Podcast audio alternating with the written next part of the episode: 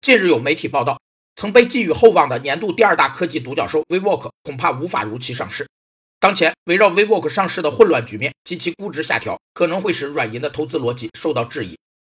着眼于公司本身，对公司的内在价值进行的评估被称为公司估值，由公司的资产及其获利能力来决定。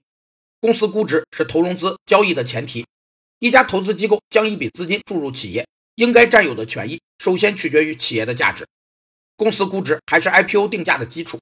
IPO 定价分为两个部分，一是利用模型或数量分析确定公司的价值，也就是公司估值；另一部分是通过选择合适的发售机制来确定影响价格的因素，以最终敲定价格，被称为价值发现。